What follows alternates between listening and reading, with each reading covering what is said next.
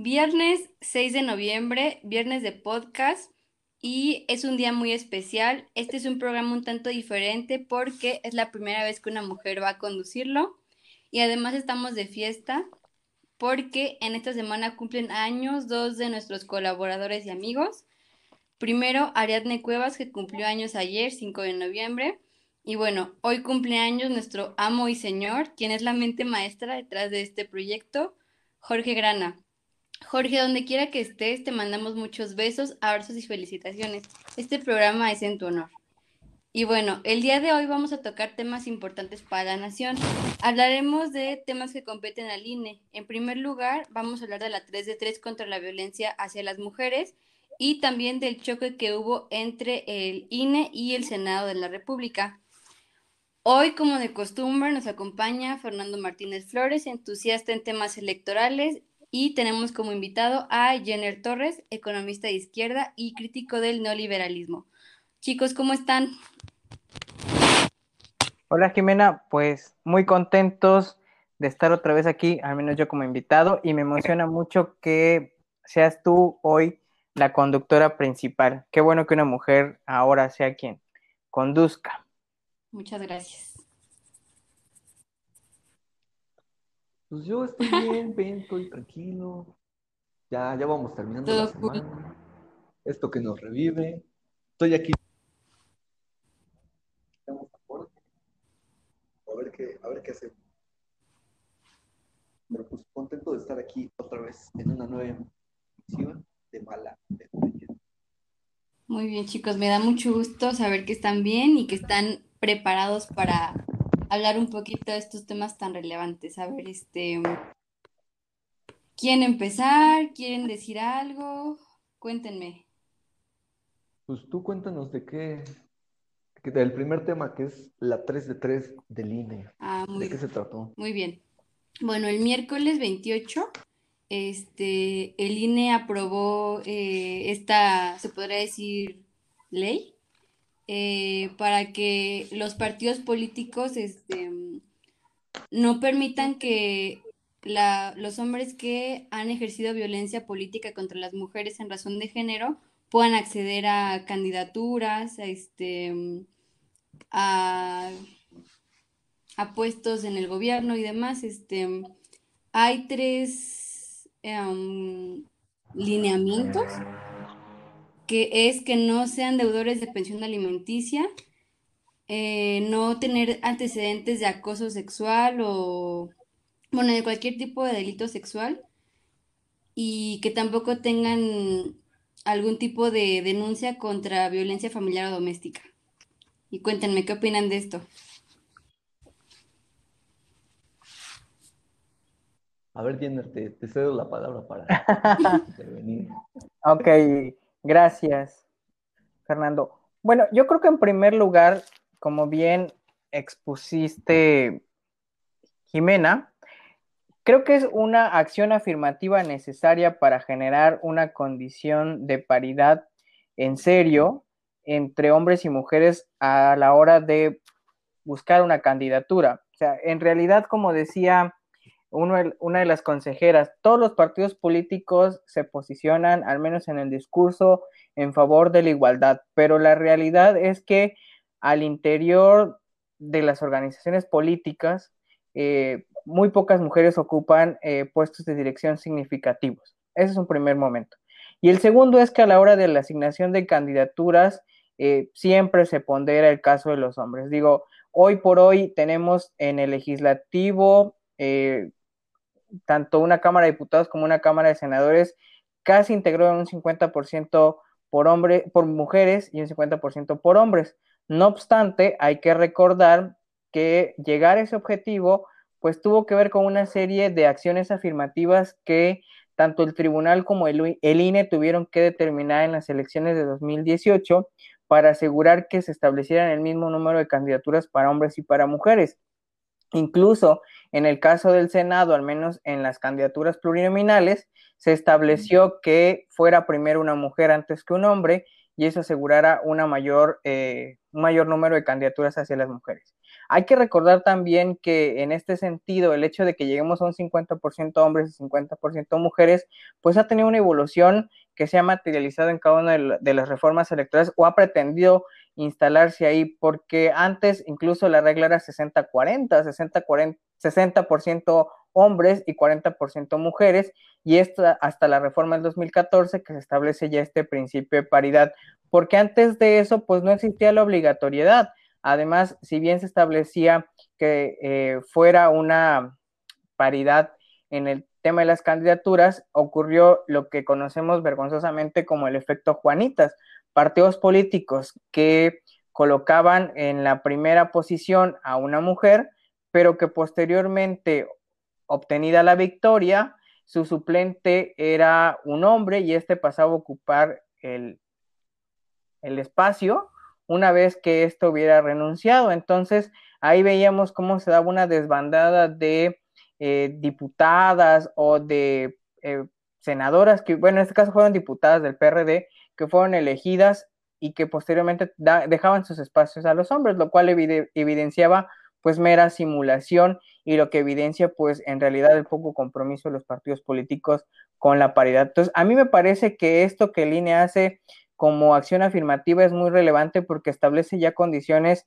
eh, propiamente para que las mujeres puedan participar y además no solamente es la asignación de candidaturas, sino la asignación de financiamiento y de espacios televisivos que aseguren un ejercicio paritario entre hombres y mujeres, porque lo otro es también no solo que te asignen la candidatura, sino que también el apoyo sea en la misma proporción. Solo por citar un ejemplo, recordemos la elección de 2012 con Josefina Vázquez Mota. era una mujer que parecía tener eh, posibilidades reales, bueno, no tan reales en sí, pero a diferencia de las candidatas anteriores, ella era representada o representaba una de las tres primeras fuerzas en el país. Podríamos decir que tenía mayores condiciones que quienes le antecedieron como candidatas a la presidencia. Pero vemos cómo finalmente el discurso misógino y machista se impuso incluso en un partido conservador como lo es el PAN. Entonces yo ahí lo que veo es que el INE lo que trata es ya no va avanzando, o sea, pasamos de el discurso después a la legislación y ahora la creación de verdad de condiciones para que se logre ese 50-50. A mí me parece que es de, celebrar el hecho de que se tenga este tipo de acciones afirmativas que pretendan lograr que las mujeres tengan el mismo nivel de participación que los hombres, porque eh, estábamos ya avanzando, pero finalmente sigue habiendo esta resistencia de parte de los partidos políticos a considerar a las mujeres en la misma condición que hombres. Muy bien, ah, me gustaría hacer una intervención con respecto a algo que dijiste, eh, lo de las Juanitas, que es sumamente importante.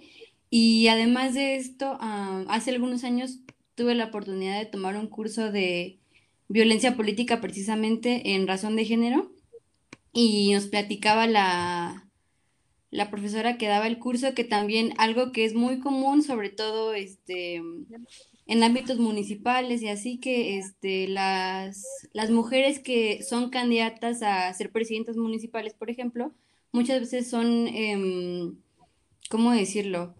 se les presiona tanto eh, para que renuncien a esa candidatura y además este, se les amenaza, o sea, les llegan coronas de, de flores a su casa, así como se las dan a los muertos y cosas así, cosas bastante fuertes y complicadas, lo cual no ayuda para nada que exista en realidad una paridad de género sustantiva, ¿no?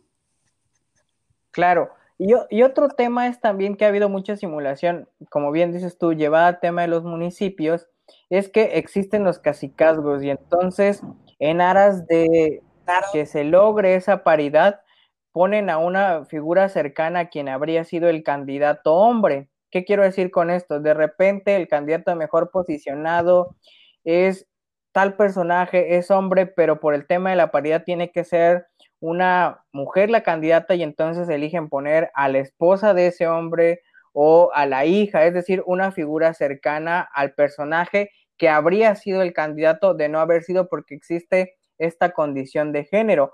Al menos aquí en Tabasco pasó con cinco candidatas, cinco candidaturas de diferentes partidos, en donde justamente eso fue lo que hicieron.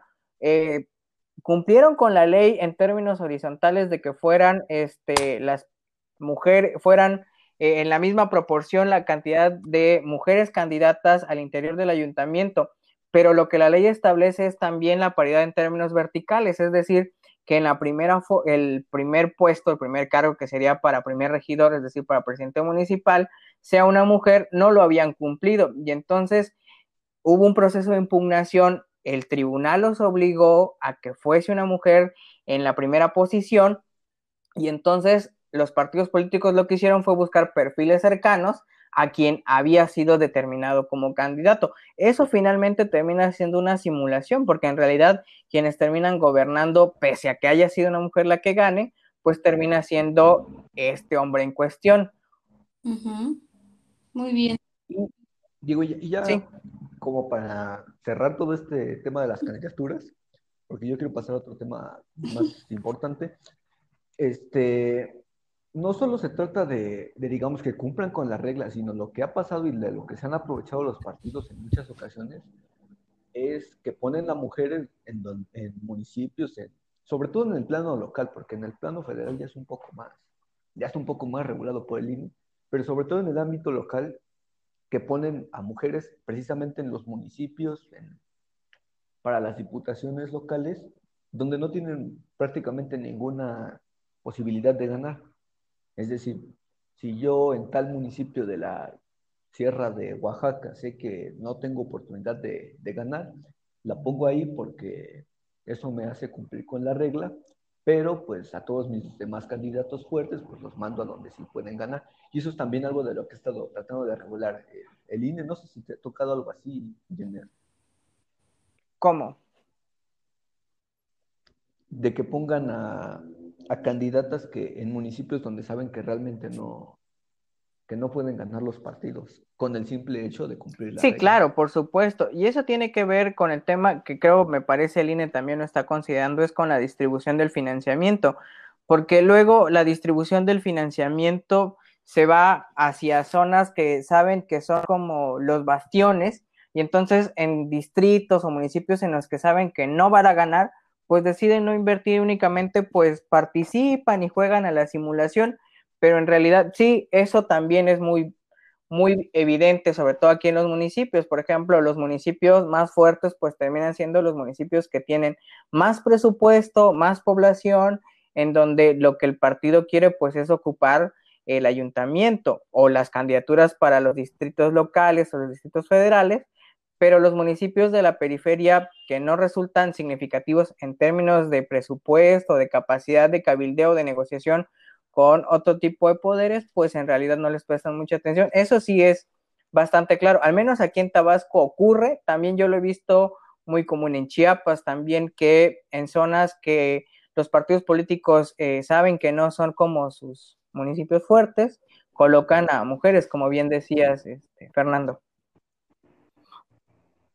Y bueno, ya, ya antes de pasar al otro tema, porque me parece sumamente importante aclarar que el INE no aprueba leyes, aprobó, aprobó algunos lineamientos en los que, como bien decía Jimena, que tiene que ver con este tema del género, que a mí me, me, parece, o sea, en el fondo estoy completamente de acuerdo con ellos, pero no me parece la forma. ¿Por qué? Porque ahí ya el, el INE empieza a legislar y eso es lo que, va, lo que vamos a tocar en el otro punto. ¿Por qué? Porque si, por ejemplo, alguien, algún candidato, algún personaje que quiera ser candidato a, por ejemplo, a, una diputación federal, que tenga una denuncia de, acoso sexual. O sea, entenderíamos que para esta elección no participa, pero ¿qué hay de las siguientes elecciones? O qué hay de, por ejemplo, de que se le inició un proceso, pero este, no, no, la, no lo han terminado. Si no se le da seguimiento en realidad, ¿no? Digo, para mí. Sí, es, un. Eso, es a mí lo que. A mí lo que me llama la atención de todo esto, o sea, digo, creo que en el, en el fondo todos vamos a estar de acuerdo, pero a mí me parece. Tienes toda la razón porque pues al final sabemos que existen muchos vacíos cuando se implementan este pues temas así, ¿no? Que la gente se aprovecha, sabe cómo evadirlo y al final, pues aunque son iniciativas muy buenas, a veces no resultan por lo mismo, ¿no?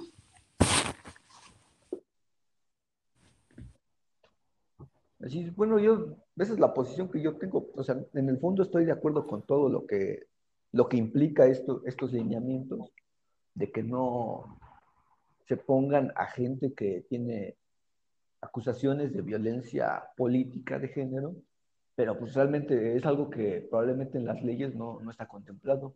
Que digo, creo que si lo pusieran en, en donde viene, no sé si es en el reglamento de elecciones o en la, en la LEGIP, en la Ley General de Instituciones y Procedimientos Electorales, que pusieran básicamente eso, que pues no se pueden aceptar candidatos que tengan acusaciones, pero sobre todo acusaciones que ya estén, que ya estén iniciando un procedimiento y que ya se compruebe la que se cometió una falta. Porque ante todo, pues ahí sí va a sonar en favor de los de, los acusados, pero pues ellos siguen, siguen siendo inocentes hasta que se demuestre lo contrario. Bueno, yo no, no, pienso así, pero es válido, tienes un punto. No, pues tú, tú, di, tú di qué piensas. Pues mira, yo considero que obviamente es importante que se lleve un proceso de denuncia y demás, ¿no? Pero también, o sea, tenemos que tener en cuenta algo muy importante, que generalmente las denuncias pues muchas veces no proceden, ¿no? Por eso hay tantas víctimas de violencia mm, de todo tipo que jamás denuncian, precisamente por lo mismo, ¿no? Sí, afortunadamente creo que, no sé si ya se incorporó, pero estaban planeando incorporar que todas las denuncias que tuvieran que ver con violencia política de género, ahora se le, se le dieran a la sala regional especializada para que las resolvieran. O sea, ya, ya para que no se las mandaran a las salas regionales, sino propiamente a la sala regional especializada, pues que básicamente concentra todos ese, ese tipo de asuntos y ya ellos lo resuelven. En caso de que no, lleguen a un acuerdo, pues ya subiría la Bueno, pues esperemos que, se dé de esa manera y que también sea correctamente implementado, ¿no? Porque si no, pues, como ya lo dijimos, no tiene ningún caso, aunque sea, sea una buena intención implementarlo.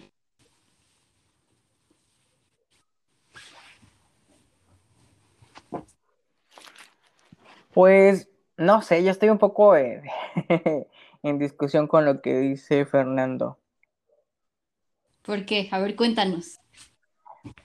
O sea, no voy a llegar hasta el tema del tribunal, a lo que acabo de poner respecto a las salas, pero yo recuerdo hace poco una entrevista que daba Lorenzo Córdoba a Expansión, a Grupo Expansión, y creo que tiene un punto a favor. En realidad, la reforma del 2014 no ha sido terminada de afinar. No hay eh, creo que es el principio, así lo llaman en el derecho, especificidad respecto a muchos de los detalles que contempla la reforma electoral del 2014, pese a que se hicieron dos legislaciones secundarias, bueno, dos leyes que derivan de esas reformas. Por ejemplo, reciente se acaba de avanzar en la legislación respecto al tema de la reelección de diputados federales y de senadores. O sea, antes de eso no había ocurrido una legislación. Entonces, yo sí coincido en que hay muchos temas que están pendientes de legislar y de normarse respecto al proceso electoral de 2021. Y en esa misma entrevista, Lorenzo Córdoba decía que al legislativo, pues parece que le tomaron las prisas o se les vino el tiempo encima y no tuvieron oportunidad de legislar muchos temas y por tanto el INE tiene que crear ciertos criterios que le ayuden a determinar, pues desde su área de competencia, la operatividad del proceso electoral de 2021. No, en eso estoy completamente de acuerdo porque creo que desmontar todo el, sistema que se creó a través de los años con el PRI y el PAN no lo van a desmontar este, Morena en dos años y cachito porque hay que recordar que una vez iniciado el proceso electoral y si no mal recuerdo tienen que ser 90 días antes de que inicie el proceso, ya no se le pueden cambiar nada a las leyes y fue lo que pasó, si no me recuerdo, con lo de la reelección de los diputados federales. Sí, exacto, justo eso fue que ya no puedes legislar una vez iniciado el proceso federal. y aquí ya inició el proceso de cara al 2021. Sí, entonces ahora es trabajo de Lorenzo Córdoba y sus cuates de que hagan todo lo que no hizo el legislativo. Exacto. y bueno, a, mí me parece interesante el planteamiento que hace Monreal respecto a decir que el INE no legisla. Y tiene toda la razón, porque esa es una función del constituyente permanente, que en este caso son los eh, integrantes del legislativo. Pero tiene razón Lorenzo Córdoba cuando dice que el legislativo, pues no sé si no lo tuvieron en cuenta, alguien no tuvo claro respecto a la agenda electoral y este tema normativo, pero sí hay cosas que se fueron de largo y que el INE, porque tiene que establecer criterios similares, poder hacer el proceso electoral implica que determine ciertos criterios que le ayuden a tener los mismos elementos a la hora de decidir sobre ciertos eh, episodios que ocurran en los procesos electorales. No hay que olvidar que la reforma del 2014 pues le dio este sentido nacional a los procesos electorales, a diferencia de antes de la reforma del 2014, en donde eran los órganos electorales eh, locales los que tenían en sus manos ese tipo de atribuciones. Ahora es el INE quien determina mucho de los criterios. Bueno, pues nuestra amiga Jimena y conductora se tiene que ir porque no sé a dónde va a ir, pero nos va a abandonar, entonces nos vamos a quedar este, tú y yo, Jenner, pero pues aquí vamos a sacar el, trabajo. Gracias Jimena por estar con nosotros. Te mandamos un saludo, un abrazo. Muchas gracias, este, me dio mucho gusto aunque sea un ratito platicar con ustedes y espero que no sea la última vez. Les mando también un abrazo enorme y muchas gracias a todos por escucharnos. Saludos, Jimena. Bye. Pues ya nos quedamos tú y yo en este, ya a platicar sobre, propiamente sobre el Senado y sobre el INE, que hay que eh, más o menos contarle a los que nos escuchan cómo empezó esto. Eh, hace unos días eh, se iba, salió a la luz que el Consejo, bueno, más bien la Comisión de Partidos y la de Género del INE, y pensaban eh, mandar un proyecto al Consejo General para que ocho de las 15 candidaturas para gubernaturas del próximo año eh, se tengan que, tengan que ser para mujeres. El Monreal y varios coordinadores de los grupos parlamentarios, entre ellos los del PAN, el PRI, el PRD y Movimiento Ciudadano, salieron a defender eh, esta facultad del legislativo de que solo ellos pueden crear leyes, leyes y que para, propiamente para el Senado de la República, el INE está interfiriendo en estas, en estas facultades que es exclusivo del poder legislativo. El día de ayer, jueves dieron una conferencia de prensa en la que proponían que si avanzaba el tema de que la paridad tenía que ser, digamos, de una manera impositiva a los partidos, eh, el Senado de la República iba a avanzar en una, tanto en una controversia eh, constitucional ante la Suprema Corte como podría ser eh, impugnar el acuerdo ante el Tribunal Electoral del Poder Judicial de la Federación. Entonces, esto es lo que ya nos contaba Jenner sobre este pequeño choque entre el INE y el Senado. Y pues ya parece que se aprobó que sean ya no ocho, sino siete. Pero pues esto tiene muchos efectos. y lo vamos a ver en un caso muy práctico. Uno de los estados que se juegan el próximo año y quizá uno de los más importantes, si no es que el más importante, ¿Qué es Nuevo León? Eh, como ustedes sabrán, y si no saben, pues les contamos. Eh, ahí básicamente no hay alguien que tenga la, digamos, la, el, gobierno asegurado. Todo está ahí jugando entre lo de Morena, del PRI, el PAN. Pero ¿Ya les contaste a, nuestro amigo Samuel? Morena, ahí. Eh, ahí voy, ahí voy, ahí voy, espérame, espérame.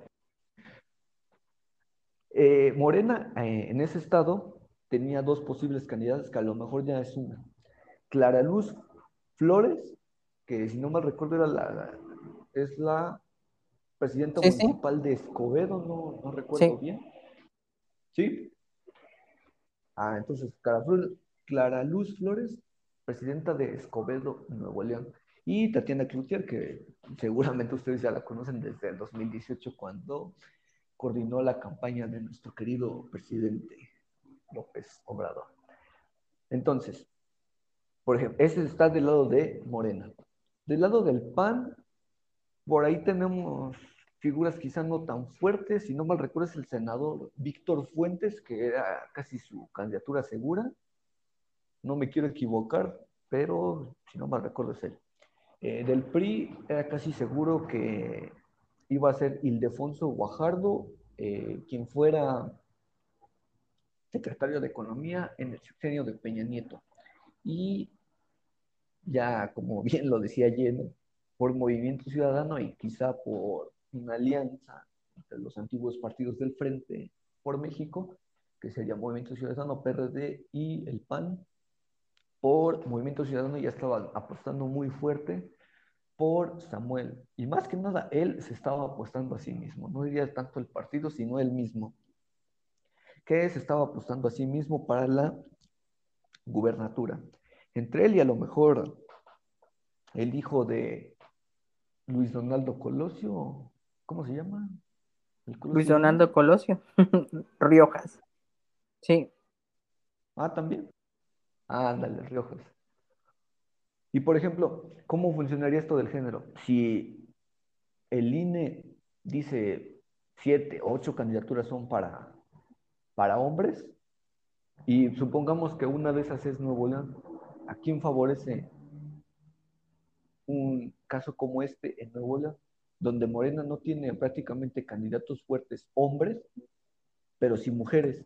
Y, por ejemplo, en el caso contrario, ¿cómo afectaría que la candidatura fuera para una mujer cuando los candidatos de los demás partidos son hombres? Pero es que ahí la distribución de las candidaturas ponen como titulares, en este caso, a siete mujeres ya. Entonces, no se establece que en los mismos estados todos los partidos políticos tengan que enviar a una mujer sí dice que de las 15 candidaturas, al menos 7 en 7 estados tienen que ser mujeres, al menos. Entonces, puede haber un estado, como bien dices, en donde sea más factible impulsar a una mujer o impulsar eh, a un hombre. Creo que ahí los partidos políticos tendrán que ser como muy precisos a la hora de quién habrá de ser el candidato o la candidata y cómo la habrán de distribuir entre todos los estados, porque si no, va a pasar lo que tú decías hace un instante respecto al tema de las mujeres en las candidaturas municipales, que fuesen mujeres en espacios que se saben que no hay posibilidades de que gane una, una mujer. Eso también podría pasar. Yo lo que veo es que en el caso de Nuevo León, eh, pese a ser un Estado norteño y conservador, como lo hemos visto ya con las últimas reformas legislativas, pues me parece significativo el hecho de que Morena eh, tenga en una mejor posición a una mujer, en este caso es eh, Clara Luz. Y ahí pues tiene mucho que ver la relación que tiene con su ahora esposo. Su ahora esposo pues es un priista muy conocido en el estado, no hay que olvidar que él disputaba un poco de la candidatura contra el Bronco al interior del PRI. No hay que perder eso de vista.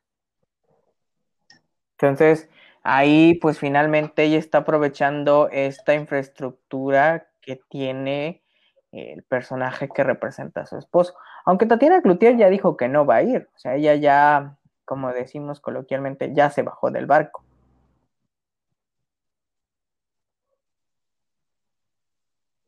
pero pues sabemos que también... no, pero seamos sinceros, eh, Tatiana es más ubicada en Sinaloa que en el norte. No sé por qué, pero me recordó esa frase de Josefina Vázquez Mota cuando eh, le preguntaron que si vivía en el Estado de México y ella dijo que solo llegaba a dormir. y después quiso ser candidata al gobierno estatal. Entonces, no sé, me parece un poco así el caso de, de Tatiana. O sea, no es ni siquiera regiomontana propiamente, o sea, no es de Nuevo León. Ella creo que oficialmente nació en Sinaloa, entonces es más identificada con esa presencia. Pues sí, su, pues su papá es de allá. El maquío. El, el antiguo opositor del, del régimen. de, de Salinas, en aquel, en aquella Sí, aquí, ya sabes, en provincia la vida campirana es distinta. Perdón.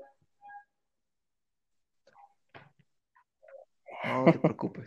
Ojalá que nos puedas mandar algo.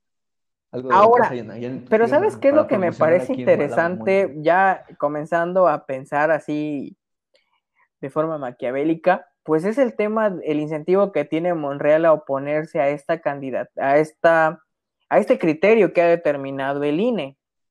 Hay que recordar que, si no me equivoco, Zacatecas también entra dentro de los estados con elección.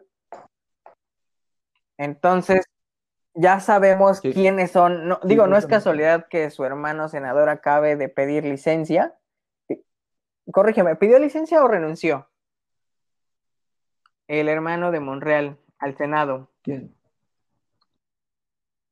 Ay, bueno, son, tiene como 11 hermanos Monreal. tenía-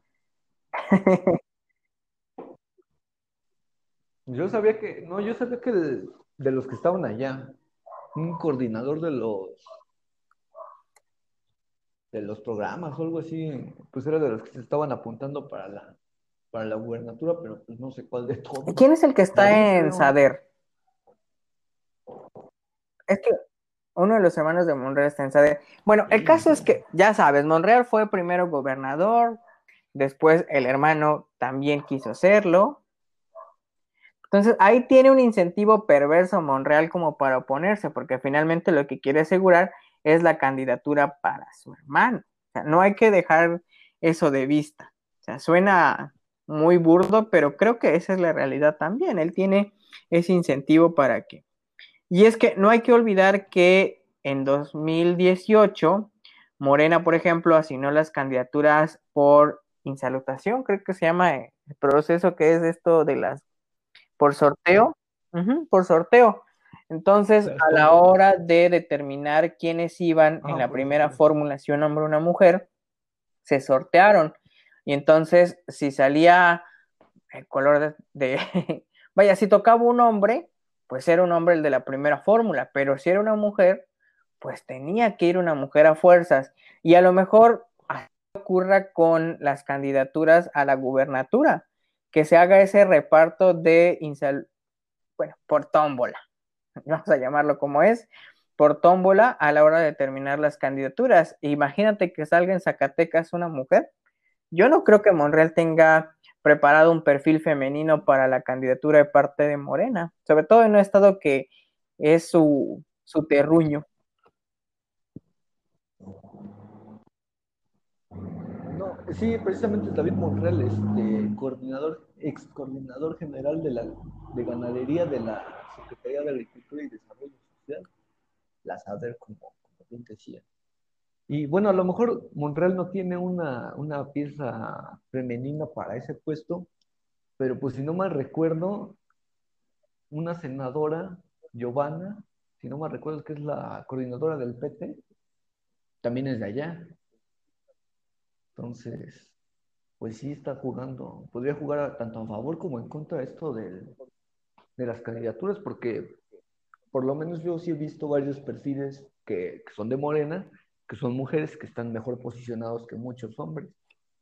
Entonces yo creo que sí le podría funcionar en algunos casos, pero a lo mejor no, en otros no. Y también a los demás partidos cómo les va a afectar, porque ellos a lo mejor tienen un candidato y es el único. O sea, ya cuando ponemos, ponemos a, a comparar todos, pues ya nos damos cuenta de que no tienen, si, por ejemplo, este, a un,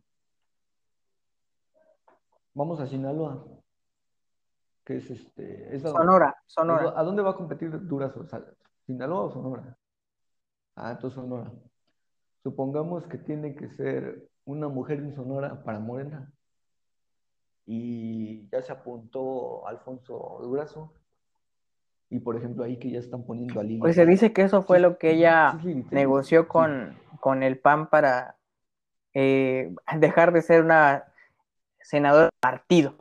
Porque acuérdate que ella primero se salió del, de Morena, del grupo parlamentario de Morena, y después se autodeterminó como eh, senadora sin partido y después llegó al PAN.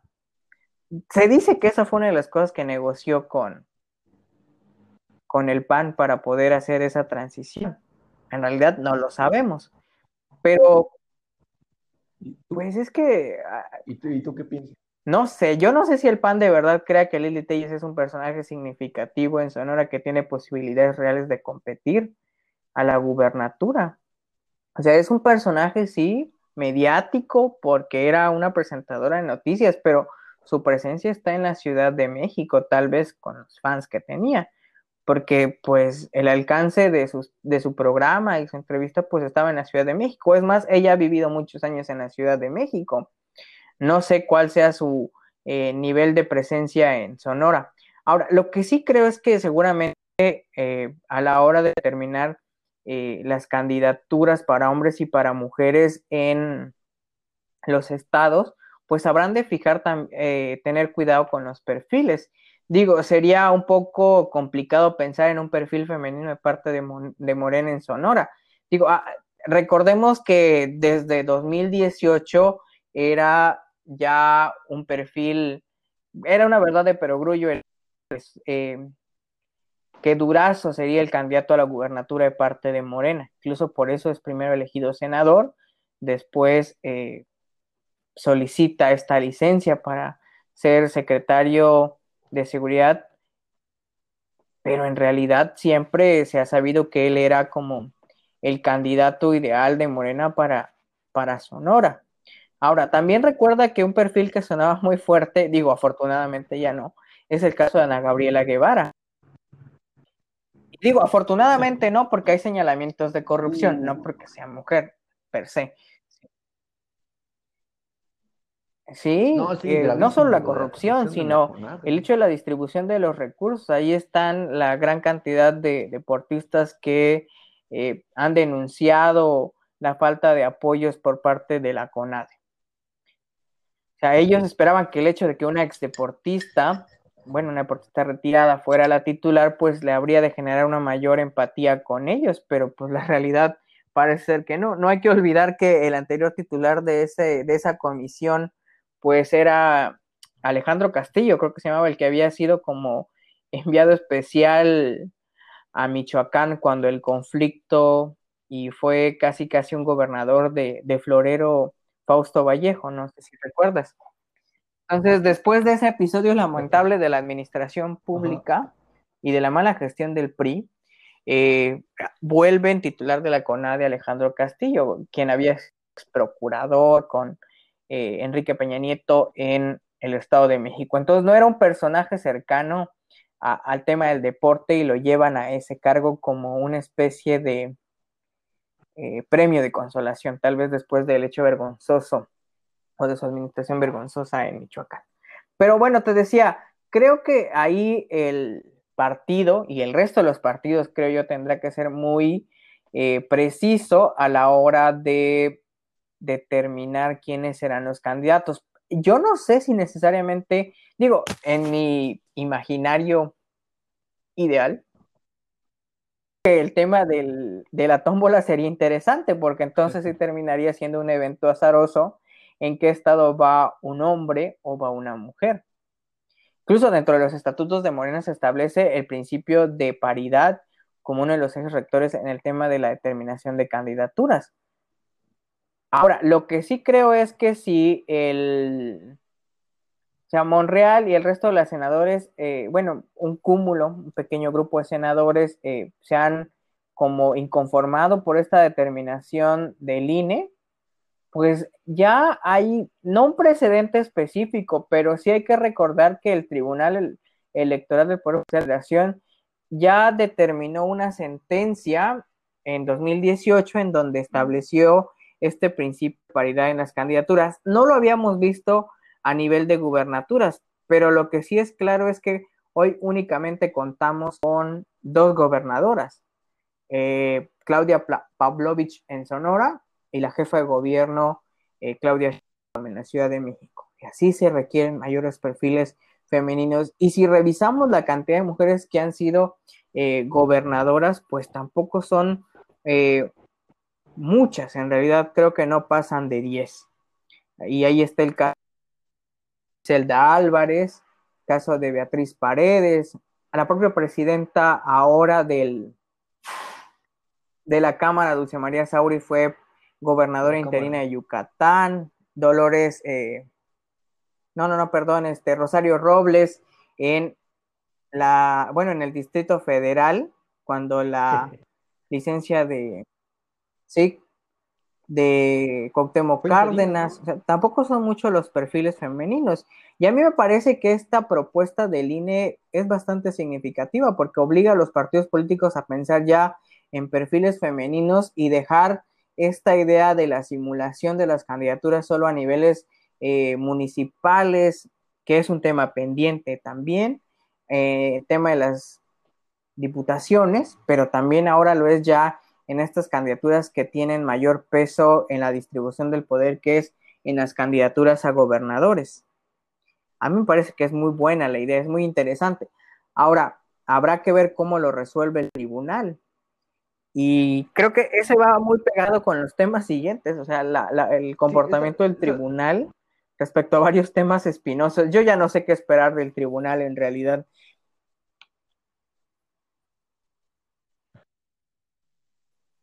Sí, es lo que te quería comentar. O sea, creo que la idea es buena y creo que nadie se va a oponer a que haya más este, mujeres que compitan y que realmente tengan las posibilidades de ganar. Pero pues tampoco se, creo que eso ya es algo que los partidos deberían traer y no que el INE se los tiene que imponer. Digo, creo que eso es, desde mi punto de vista es lo que, lo que estaban poniendo en juego eh, los senadores y por lo que se, inconformaron con el INE, que bueno, pero... están haciendo lo correcto, pero pues ya saben que cada, cada uno de Pero es que, regresaríamos un este poco a la discusión que tuvimos tú y yo cuando aquel, aquella propuesta de la consejera Humphrey con respecto a incluir el tema de la paridad en la elección, en, bueno, en el proceso de renovación de Morena, ¿te acuerdas? Tú hablabas como un poco de esto de la doble imposición, pero es que en realidad si no existen este tipo de acciones afirmativas, no van a pasar del discurso los partidos políticos. Decía yo al principio que todos los partidos políticos se han sumado en este discurso de paridad, pero la realidad es que en la integración de sus órganos directivos internos, así como en la distribución de las candidaturas, no impera el paritario. O sea, en el discurso está muy padre, pero en realidad no ocurre así. O sea, si tú ves el esquema de distribución de comisiones, de coordinaciones de grupos parlamentarios, tú no ves una participación significativa de mujeres.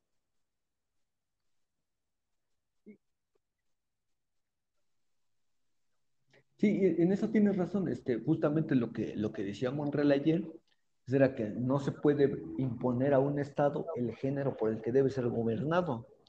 Eh, creo que sí estaba chocando ahí entre la, pero yo tendría la duda respecto a la interpretación constitucional que propone Monreal. La legislación no es específica en ese sentido, ¿o sí?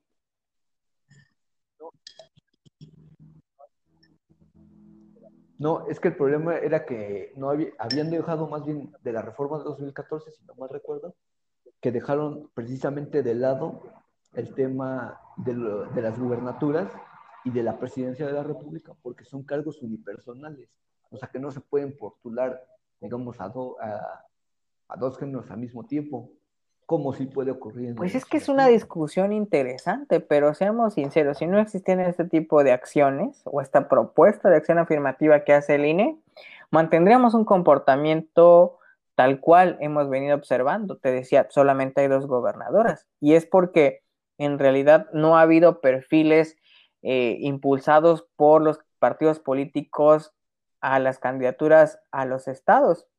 O sea, no ha habido de forma significativa. Entonces, esto obliga a los partidos políticos a considerar la inclusión femenina. O sea, por eso es que la naturaleza de la acción afirmativa es porque si no se hace este tipo de propuestas, los partidos políticos no lo van a considerar. O sea, es que el tema de la paridad también no es solo el tema normativo, sino es también la generación de condiciones que aseguren que una mujer eh, pueda ser candidata, porque la legislación lo establece, y es cierto, y obliga a los partidos políticos a cumplir, pero ¿qué obliga a un partido político a generar condiciones eficientes para que haya ese principio de paridad?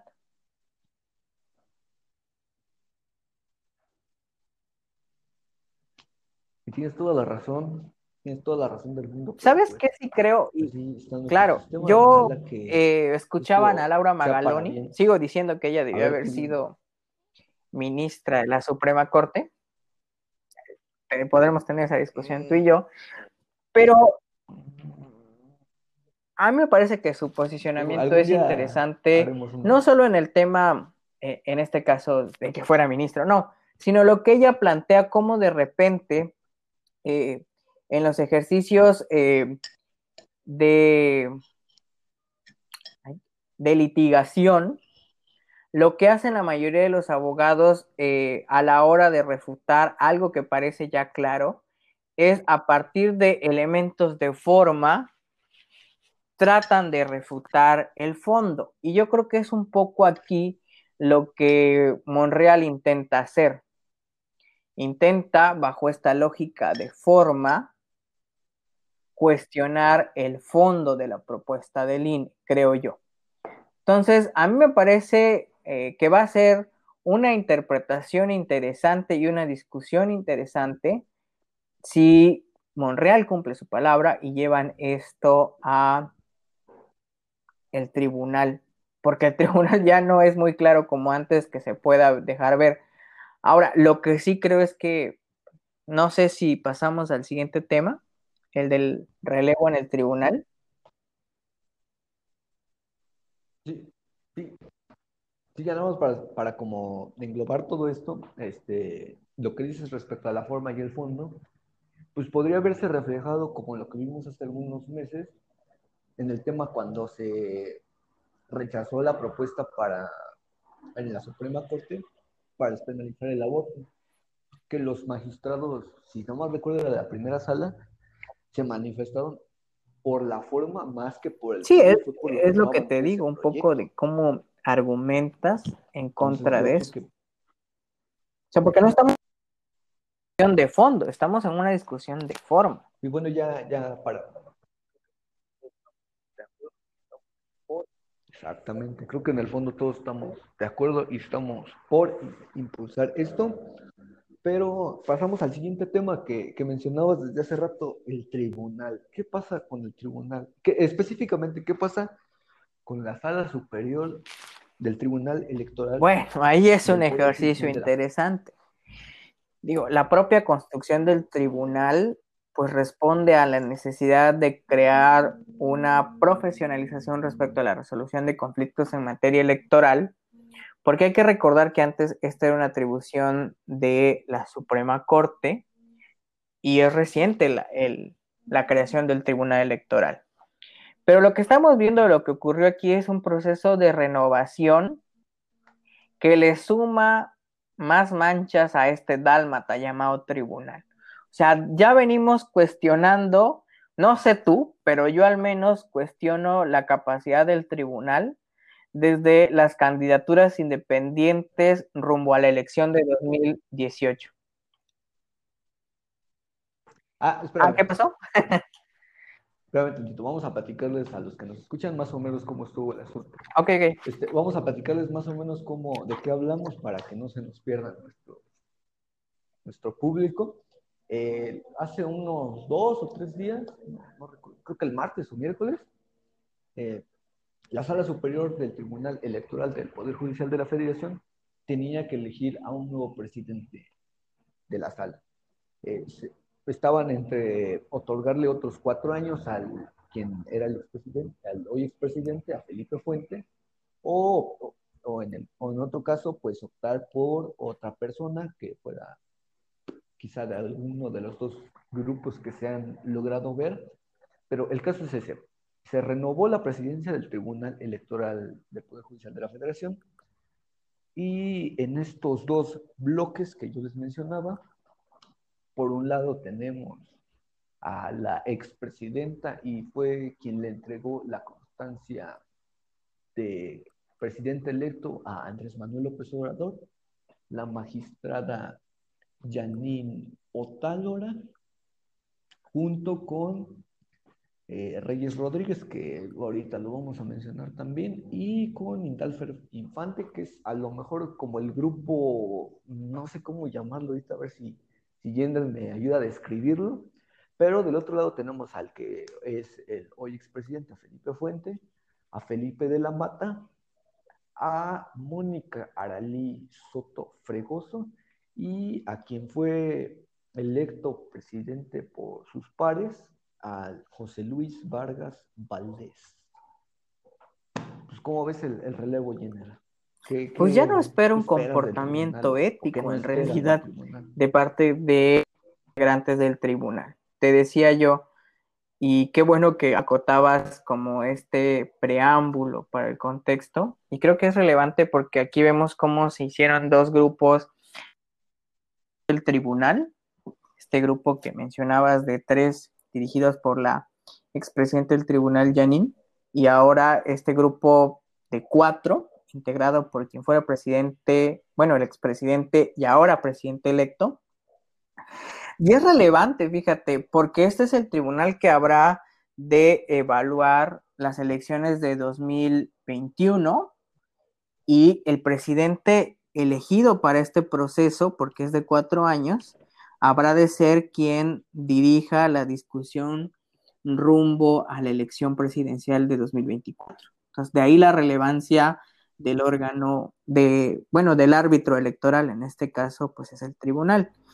Decía yo que este tribunal, pues en realidad, o lo que ocurrió esta semana en el tribunal, le da una manchita más al dálmata, porque desde el 2018, este tribunal se ha comportado de una forma ética, creo yo, y que ha dado lugar a discusiones muy amplias para quienes siguen el tema electoral desde una perspectiva política, pero también para quienes lo hacen en gran medida desde una perspectiva jurídica. Eh, ¿Recuerdas tú eh, las discusiones que tuvieron al interior del tribunal cuando la determinación de las candidaturas independientes en 2018, las candidaturas de Ríos Peter, la de Margarita Zavala y la de José Luis Rodríguez, la del Bronco. Entonces, desde ahí ya veíamos cómo habían ciertas rispideces al interior del Tribunal Electoral. Y ese era un primer episodio que, pues, me parecía interesante de analizar, sobre todo por los argumentos que fijaron en torno a la resolución de esos episodios de controversia. Ese creo yo fue el primer episodio. El segundo episodio que a mí me parece es cuando se dio esta renuncia de parte de la presidenta Janine. No hay que olvidar que quien deja el cargo hoy de presidente fue elegido como un presidente interino para concluir el periodo de Janine.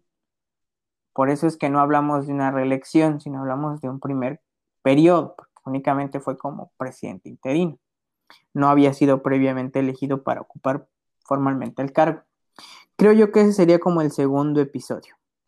El tercer episodio, creo yo, es el proceso de renovación de Morena, en donde vimos cómo en esa interpretación, no sé cómo llamarla, tan, tan a modo para un grupo, se estableció que fuera el INE quien organizara el proceso de renovación del partido político, pese a que la reforma del 2014 le establecía esa función únicamente cuando el partido así lo determinara, pero además en esa interpretación de los estatutos en donde dice, tú consideras como un método de elección el tema de la encuesta y que sea ese el método bajo el que elijan eh, la renovación de la dirigencia de Morena, ¿no?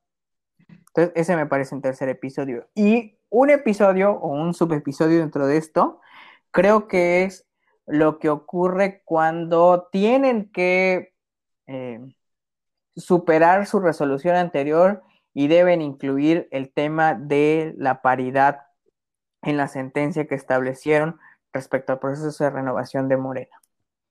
Y también la discusión que se dio en ese momento, no sé si te acuerdas, cuando Janine también y este grupo de tres, con el que, bueno, con otros dos, en el que ella está, sacan un posicionamiento, no, fue con otro, perdón, con otro compañero magisterio, ajá, sacan este posicionamiento en donde dicen que el presidente decidió no discutir en una sesión el tema de la paridad de Morena como uno de los temas pendientes, pese a que era urgente resolución porque estábamos hablando de un proceso que estaba en marcha.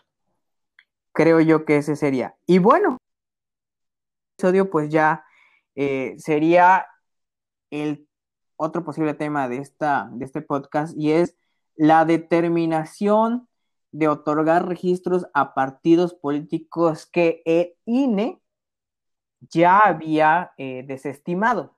Ya les había dado una negativa, inician procesos de, eh, de impugnación y el tribunal decide otorgarles los registros, pese a que el INE y los consejeros dieron argumentos interesantes respecto a no darles el registro.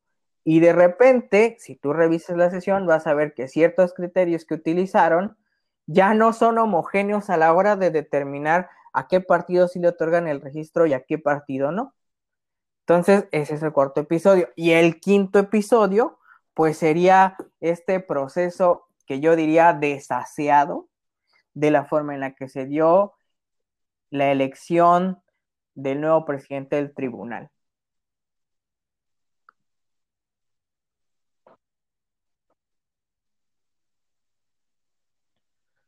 Pues ya, ya mencionas, aquí los fui anotando.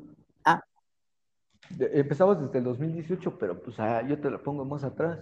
Ese ah, tribunal fue el que avaló las elecciones tanto de Coahuila como del Estado de México. O sea, y, y, bueno, dejamos la de Coahuila un poco, un poco de otro lado, porque fue completamente diferente a la, a la del Estado de México, donde se vio, no, no sé cómo, como lo decía Santiago Nieto en, en un ensayo en el libro de El infierno electoral de Bernardo Barranco, que por cierto se los recomiendo. Si no mal recuerdo, él iniciaba con una frase que iba más o menos así es si hubiera una forma de describir esta elección, la catalogaría como la elección del nunca, porque nunca había visto tantas cosas y ya sigue, voy a conseguirles ese, ese texto para, para que lo lean, esa pequeña introducción, está muy interesante. Y es lo que, te lo que te decía, ese tribunal, si no mal recuerdo, fue electo por ahí en 2016. Entonces, fueron los que avalaron las elecciones del Estado de México y de Coahuila en 2017. Y precisamente yo que andaba buscando por ahí información para un artículo que todavía no sale, pero que ya espero que este fin de semana lo termine, precisamente sobre el tribunal, me enteré que el hoy presidente, José Luis Vargas Valdés, fue el que propuso el proyecto para que no se sancionara la entrega de las tarjetas rosas que si ustedes no, viven en el Estado de México, eh, si les suena el caso Monex, pues básicamente fue lo mismo.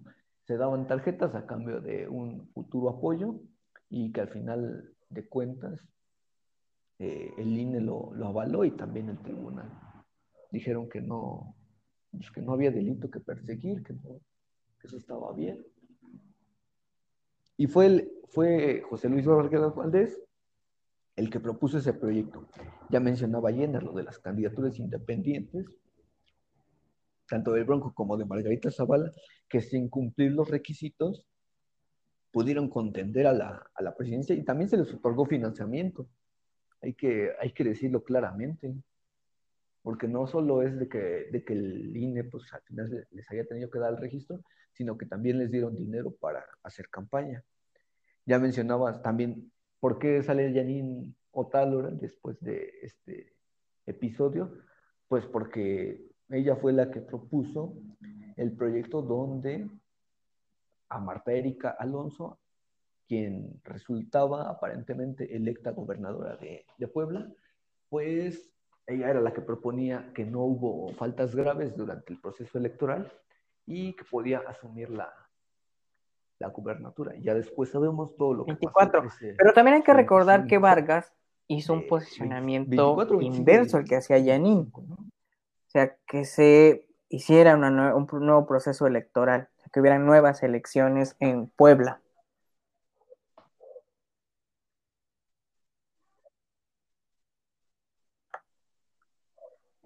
pues al final no avanzó ese proyecto, ganó que Marta Erika Alonso asumió y también, y pues ya sabemos cómo terminó ella y cómo terminó. No, y también está el otro episodio dentro del proceso de renovación de Morena, no sé si te acuerdas de este proyecto que se filtró, o que más bien filtró, si no me equivoco, fue Mario Delgado, respecto a desechar el tema de la encuesta. Creo que sí fue Mario Delgado. Ajá, fue el que hoy es el que dejó de ser, ajá, el que hoy dejó de ser presidente. Entonces también se dice que ahí hubo una ah, condición. E, ese, ese episodio influyó para que no fuera elegido presidente del tribunal o que no se quedara cuatro años más como presidente del tribunal.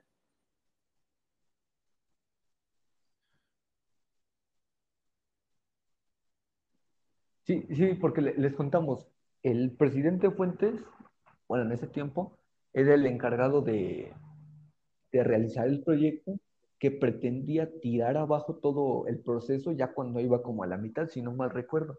Lo filtró precisamente Mario Delgado y pues ya suspendió las sesiones ese día y fue hasta otro día en la tarde, así como de sorpresa, que ya todo avanzó muy tranquilamente.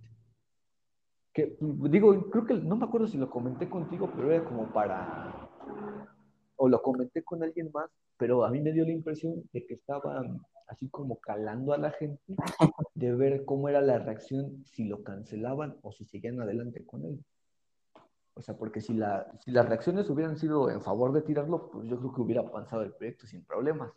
Pero pues ya llevaban varios, varios procesos que ya llevaba tiempo, la gente ya estaba cansada y pues al final de cuentas, creo que la mayoría, si no es que todos, se, pronunciaron por seguir el proceso y pues ya con los resultados que hoy todos conocemos.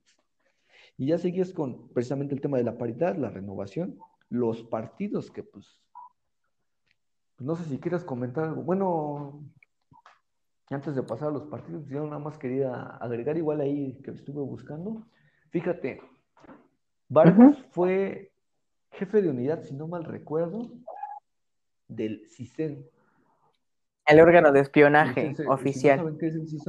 que todavía existe hoy por hoy. Del gobierno, así básicamente. Ya no se llama CISEN, pero sí existe ese centro todavía y es el que coordina el general Automar. ya no, como, ajá, ajá, ya sé. Sí, sí. El Centro Nacional de Investigación.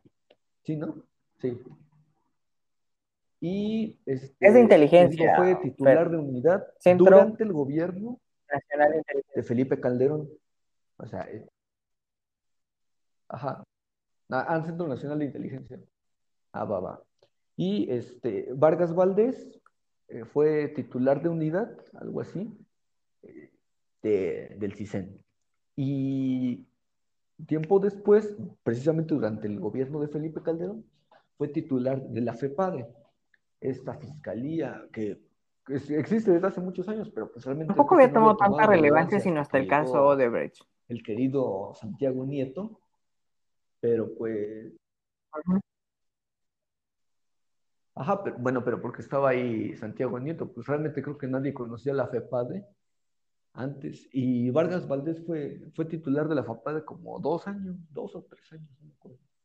Pero pues por ahí para que vean igual por donde, donde va. Digo, ahí en mi artículo ya les Pero también todo esto porque este nuevo presidente del tribunal ha sido ligado con Ricardo Salinas Pliego por la relación con su cuñado y el papel que él tiene al interior del grupo Salinas.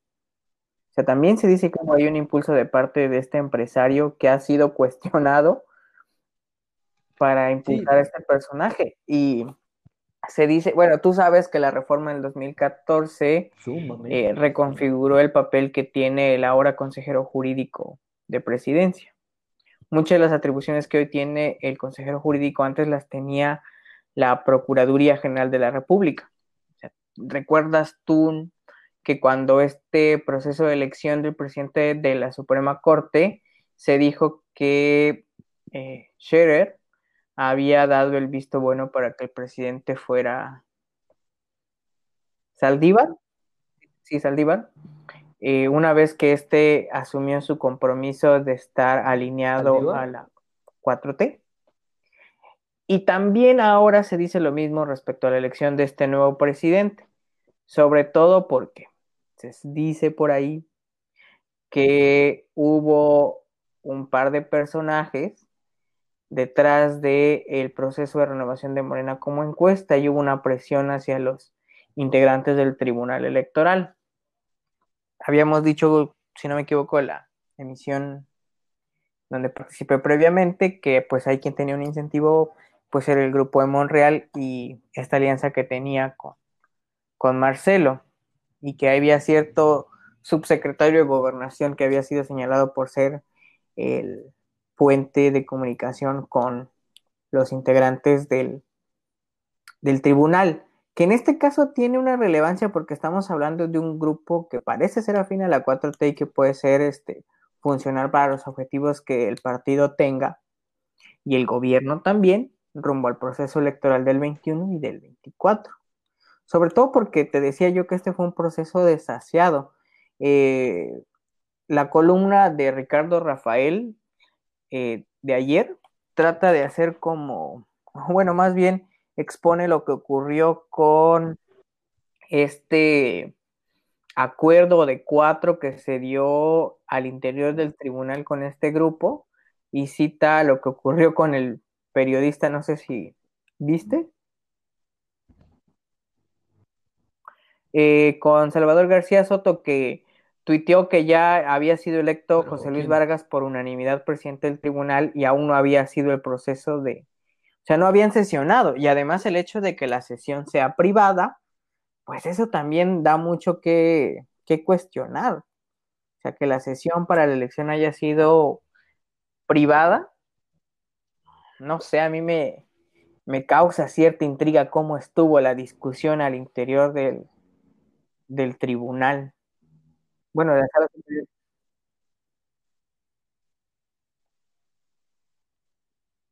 Sí, y ya para, ya para cerrar con el último tema que yo creo que también eh, es importante y de hecho no íbamos a tocar los otros, pero pues ya, ya avanzamos en esto. Hay que decir, como ya decía ayer, este grupo de cuatro magistrados parecen ser que están a favor o que han estado jugando últimamente en favor de Morena y que los otros tres eh, parece que ser como la oposición del propio, del propio tribunal. Entonces ya estaremos viendo cómo, cómo funciona este nuevo presidente. Y que hay que decirlo, o sea, se menciona que había sido electo por unanimidad, pero la verdad es que no.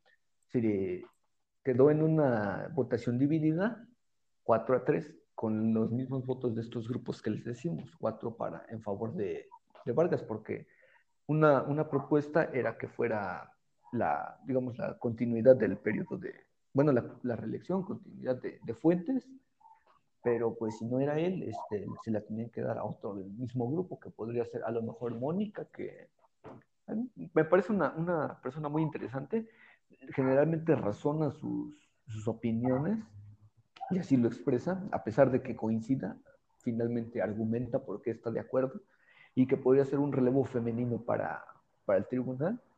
Del otro lado estaba pues Vargas Valdés y pues creo que ya un poco más alejado pues estaba Indalfer Fuentes. No, yo creo que habría sido Yannick, ¿no? Pues, Reyes, yo creo que era el que menos hubieran querido. No, ya no. Pero, pero era el que en realidad no tenía posibilidades. Pero ya no puede repetirlo, ¿sí? No. Entonces era entre Italfer, Mónica o José Luis, porque a Felipe... Me recordó un poco a Cosío. Como que no le llama la atención la presidencia. En cambio, los otros, pues parece que Ándale, ándale. Y bueno, ya cerramos este, este podcast con, con un análisis que ya Jenner nos platicaba sobre los partidos nuevos que habló este, este, tribunal, porque este hay que mencionar que este tribunal, bueno, la mayoría, espérame, déjame terminar mi idea de que la mayoría de los órganos, por ejemplo, la Suprema Corte ya tuvo un relevo, un relevo de la 4T. El INE también. Eh, el INAI, no sé si ya nombró a los comisionados que faltaban, pero pues ya ahí tendría su relevo.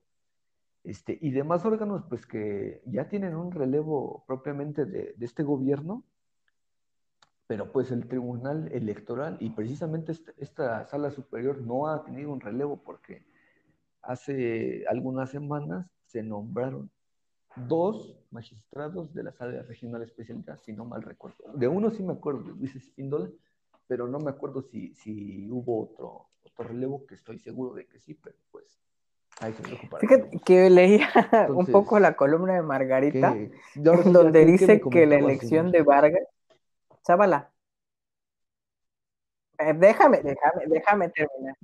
Espera, bueno, uno tiene que leer de ah, todo para tener claro muchos temas. Y me daba, me parecía gracioso, pero no hay que perderlo de vista. Digo, la afirmación resulta interesante. Lo que planteaba Margarita Zavala respecto a la elección de, Vargas como presidente del, del tribunal. Y ella decía que es un premio de parte de la 4T porque él fue de los que estuvo en contra de darle el registro a México Libre que es el tema al que vamos, que es el de los nuevos partidos políticos rumbo al 2021. E, en la época, bueno, en el sistema moderno de partidos políticos, y digo modernos después del 2000, no habíamos tenido tantos partidos políticos en un proceso de elección federal. Va a ser interesante la cantidad de partidos políticos que hay y porque van a concursar ya propiamente con las reglas de fiscalización de la reforma de 2014. O sea, ya prácticamente está instalada ya casi toda la reforma electoral con salvedad de los episodios que mencionábamos hace un instante para que los partidos políticos participen ya en este proceso electoral federal. Ahora, lo que volvemos a ver, ah, perdón, Fernando. Lo que, lo que vemos es que no hay en realidad nuevos partidos políticos. No, a ver, a ver, Redes sociales progresista es el anterior o el otrora eh, Partido Nueva Alianza. Y eh,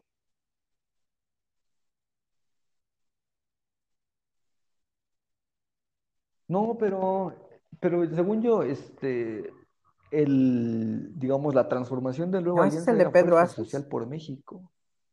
No, espera, Grupo Social Promotor de México. Bueno, pero en realidad el partido se quedó con redes sociales progresistas, que es el, que preside el yerno del Baster, ¿no? El otro es grupo social. Te digo que ese sería pues la renovación de acción de Nueva Alianza. O sea, el partido resucitado de del Wester Gordillo, aprovechando la estructura del sindicato, del CENTE. Y Encuentro Solidario, pues, que es la estructura del anterior eh, Encuentro Ajá, así es. Y justamente ni siquiera cambiaron el nombre, ni siquiera fueron creativos en las siglas. siguieron manteniendo ese. Y bueno, el otro partido que es Fuerza Social por México, que ahí se menciona que hay una buena relación con, con Monreal, que se dice que también ahí tiene muchos intereses para que esta organización política se convierta en partido político. Y bueno, lo que ya, y esperábamos, creo que la mayoría de los mexicanos, era que México Libre no obtuviera su registro, que creo que fue un, algo que teníamos como que mucho, en realidad lo que teníamos incertidumbre era de si México Libre iba a obtener el registro o no, y al final salimos con tres nuevos partidos. O sea, eso fue interesante. Te digo, eso es lo que volvemos a ver este tribunal que está medio eh, complicado de interpretar.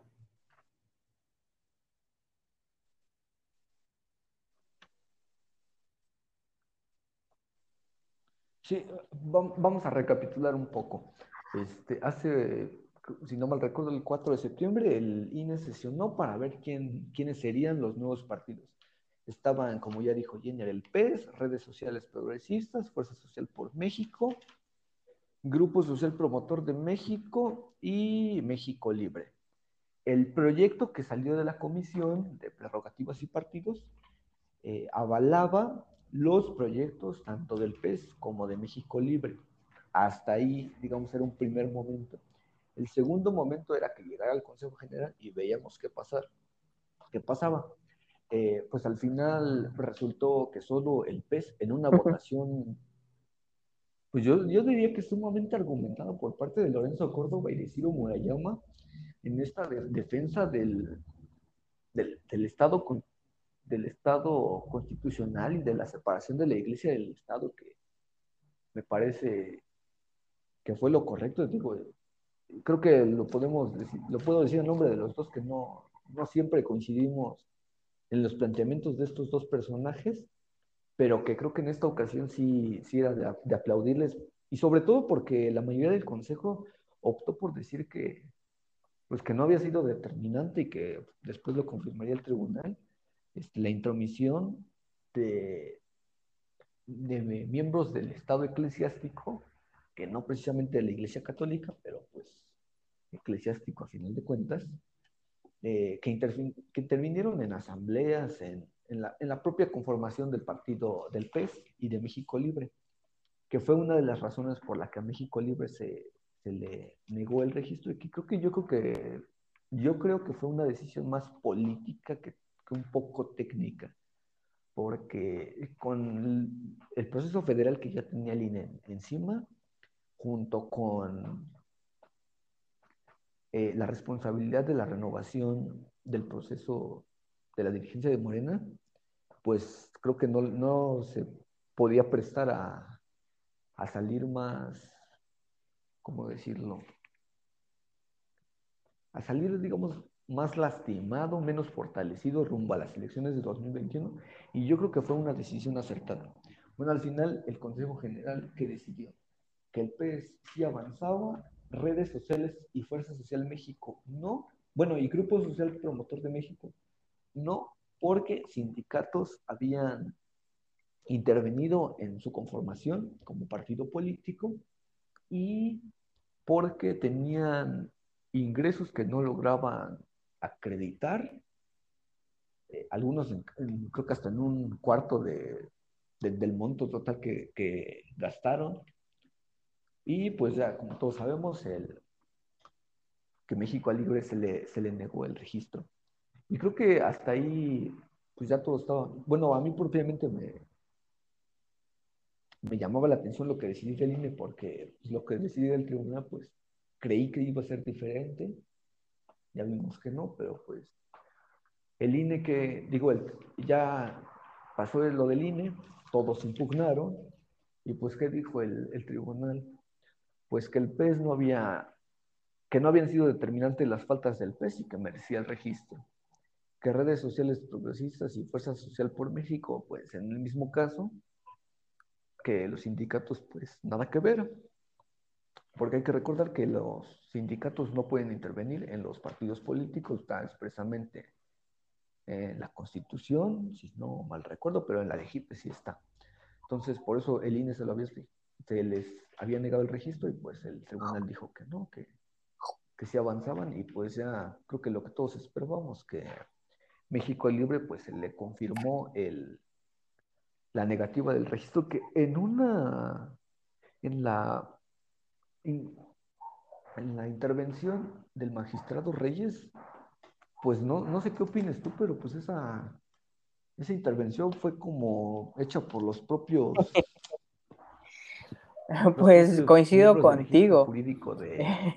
Fue bien, muy claro también el sesgo que tenía él respecto a esa interpretación, porque, o sea, coincidió con lo que había venido planteando Felipe Calderón, porque en realidad fue Felipe Calderón el que hizo posicionamientos más claros respecto a la negativa del INE de otorgar el registro a México Libre, más que la figura de quien se supone es eh, la dirigente nacional, que es Margarita.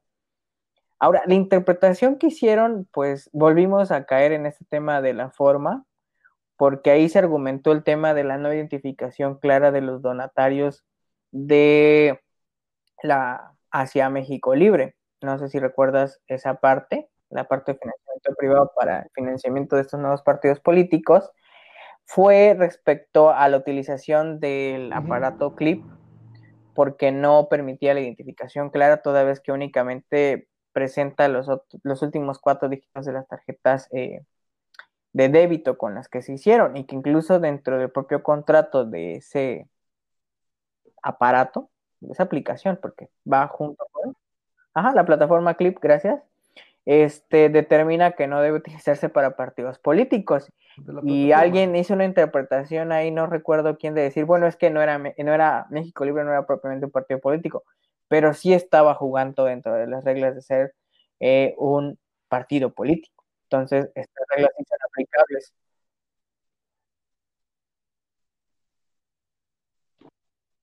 Sí, es, a lo que iba. Es a lo que iba que, a pesar de que no estaban propiamente, no son propiamente partidos antes de, propiamente de ser partidos. Sí, que además hubo un aviso de pues, parte de, propio pues, INE hacia los partidos políticos de decir que no se utilizara esa plataforma.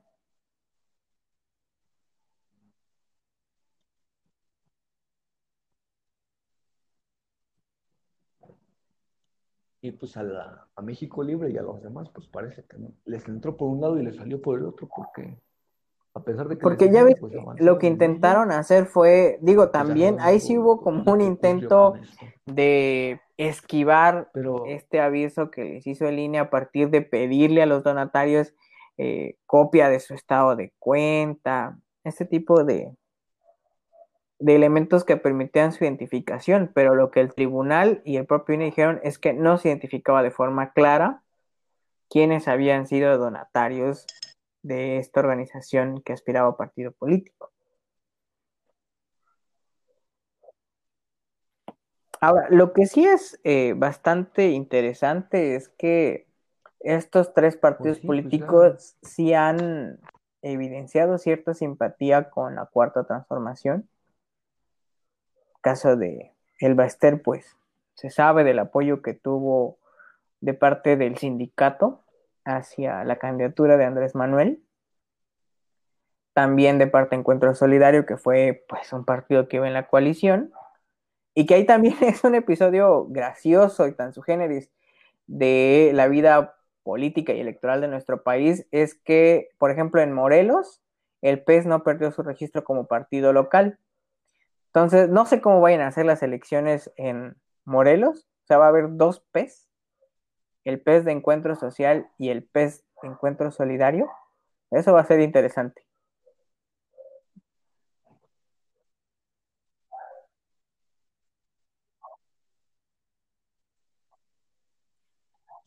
Pues sí, ya, ya, tú, ya tú bien lo dices.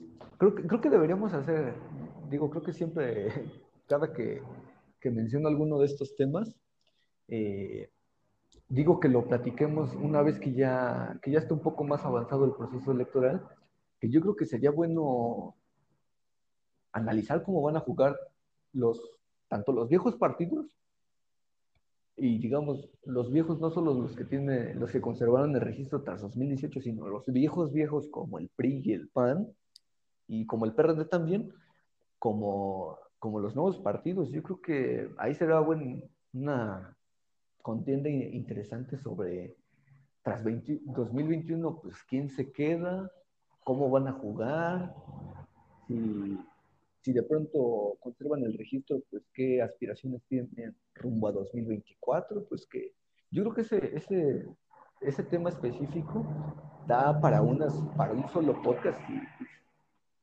esperemos que pronto, pronto lo hagamos. Yo espero que a lo mejor podríamos hacerlo a finales de diciembre o ya veremos qué, hacemos. Bueno, y que tienen el incentivo de atracción del voto de obtener la votación mínima para conservar su registro y que les asegure su permanencia en el sistema de partidos y que le asegure el acceso a financiamiento público-privado y a la capacidad de negociación con las distintas fuerzas políticas, porque no solo el tema del dinero, es también lo que representa el estar dentro de eh, dentro del sistema de partidos. O sea, ya vemos, por ejemplo, cómo hay un partido político que pese a no ser representativo mantiene y asegura su reproducción en cada proceso electoral. Es un partido testimonial bastante exitoso.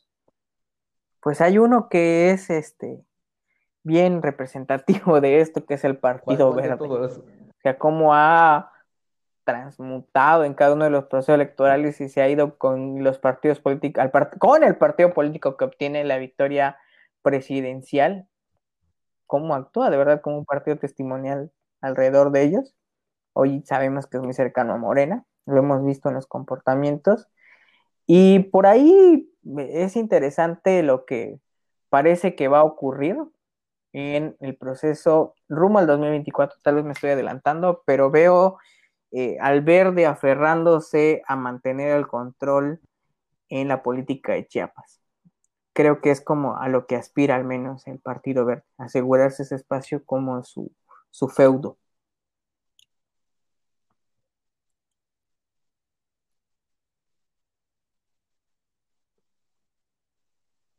pues ya, ya veremos cómo avanza este tema de, los nuevos partidos, de los viejos partidos. ¿Qué pasa con el PRI tras 2020? ¿Resucita? ¿Se termina de morir? ¿Qué pasa con Morenas? Y la nueva elección del nuevo dirigente, pues era lo que necesitaban para avanzar rumbo al 2021 y romper con ese, vamos a llamarlo maleficio, de que ningún partido que gana la mayoría en las elecciones presidenciales la repite en las elecciones intermedias. Esperemos hacer un podcast. Yo, yo sé que falta mucho para eso, para el proceso electoral de 2021, pero será interesante de ver cómo se dan los resultados electorales, el comportamiento y la distribución de los espacios en el legislativo, la conformación de los congresos locales eh, y bueno, la elección que ahora le pone una sazón este criterio de línea respecto a el elemento paritario. Entonces, eh, va a ser un proceso interesante, pero creo que esto que ocurrió también con los nuevos partidos evidencia pues este asunto eh, oligárquico, popular que existe en el sistema político y sistema de partidos en México. En la elección de 2018 vimos tres personajes que aspiraban a candidaturas presidenciales por la vía independiente, que no eran más que otros personajes que habían sido eh, reciclados, que fueron resucitados por esa vía independiente, cada uno se identifica con un partido político o se identificaba, y ahora en 2020 vemos el registro a partidos políticos que ya habían sido desestimados en un proceso de elección al no obtener la preferencia del voto mínima, porcentaje necesario. Y ahora vemos cómo a partir de la propia permisividad que tiene la legislación, vuelven estos partidos políticos que yo no sé si representan a alguien, pero que aquí están otra vez jugando a representar.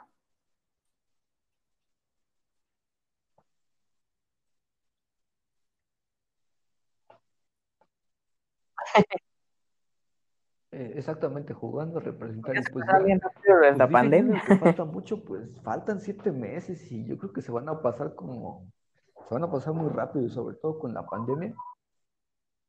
Exactamente, y eh, más o menos yo creo que dentro de una hora, que es como a las 10 más o menos del próximo 6 de junio del 2021, ya estaremos conociendo los resultados del PREP, del conteo rápido. Bueno, que estamos este, viendo cómo se comporta el sistema electoral y de partidos en México y es una condición distinta a lo que está ocurriendo en Estados Unidos que también ha generado un ambiente de, ambiente de incertidumbre y que de cierta manera el proceso mexicano pues se ha ido modificando poco a poco en aras de mejorar su capacidad de representatividad de respecto a la preferencia de los ciudadanos. Yo creo que debemos aprovechar las ventajas que tiene nuestro sistema electoral, pero también identificar cómo hay estos grupos políticos que aprovechan y cómo hablábamos de la integración del tribunal, de este criterio del INE de 3 de 3, que finalmente lo que intenta es mejorar nuestro proceso bueno, nuestro sistema democrático nacional. Creo que eso es bastante interesante. Que celebrar el hecho de que se vaya mejorando poco a poco, en mi opinión. Y bueno, en un primer momento con los temas que tocamos, pues tiene que ver con el tema de la igualdad de género, con esta inclusión de más perfiles femeninos, no a voluntad, sino a fuerzas, pero que lo que busca es asegurar la participación femenina en la determinación de candidaturas y por tanto en la integración de los poderes ejecutivos estatales.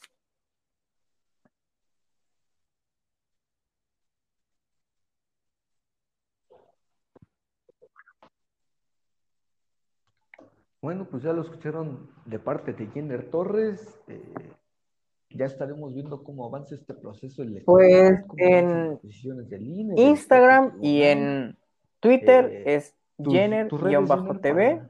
Deletreo Jenner es J-E-N-N-E-R-TV. Esas son mis redes sociales, ahí pueden seguirme y pues enviarme mensaje también si no están de acuerdo con lo que dije o también si están de acuerdo que lo hagan.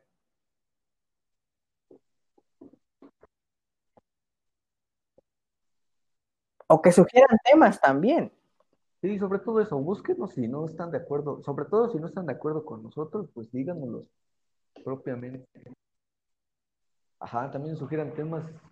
Esperemos que esta semana podamos abrir una caja de, comentarios en Instagram para que nos digan de qué, de qué quieren que hablemos. Eh, pues Jimena, si no me recuerdo sus redes, está como si Jimena Stan en Instagram y como Femtastic en Twitter. A mí síganme como arroba Fernando MTZF, arroba Fernando MTZF en Twitter, Facebook, Instagram.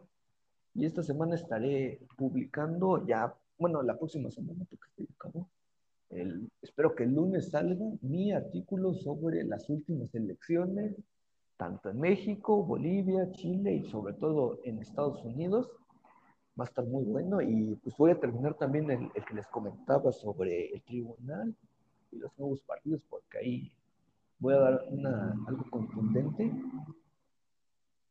Y pues esto fue mala memoria. Cierro con esta frase del consejero Tiro Murayama del INE a propósito de las elecciones en Estados Unidos. En México, la misma noche de la elección presidencial, el INE México da a conocer el resultado del conteo rápido.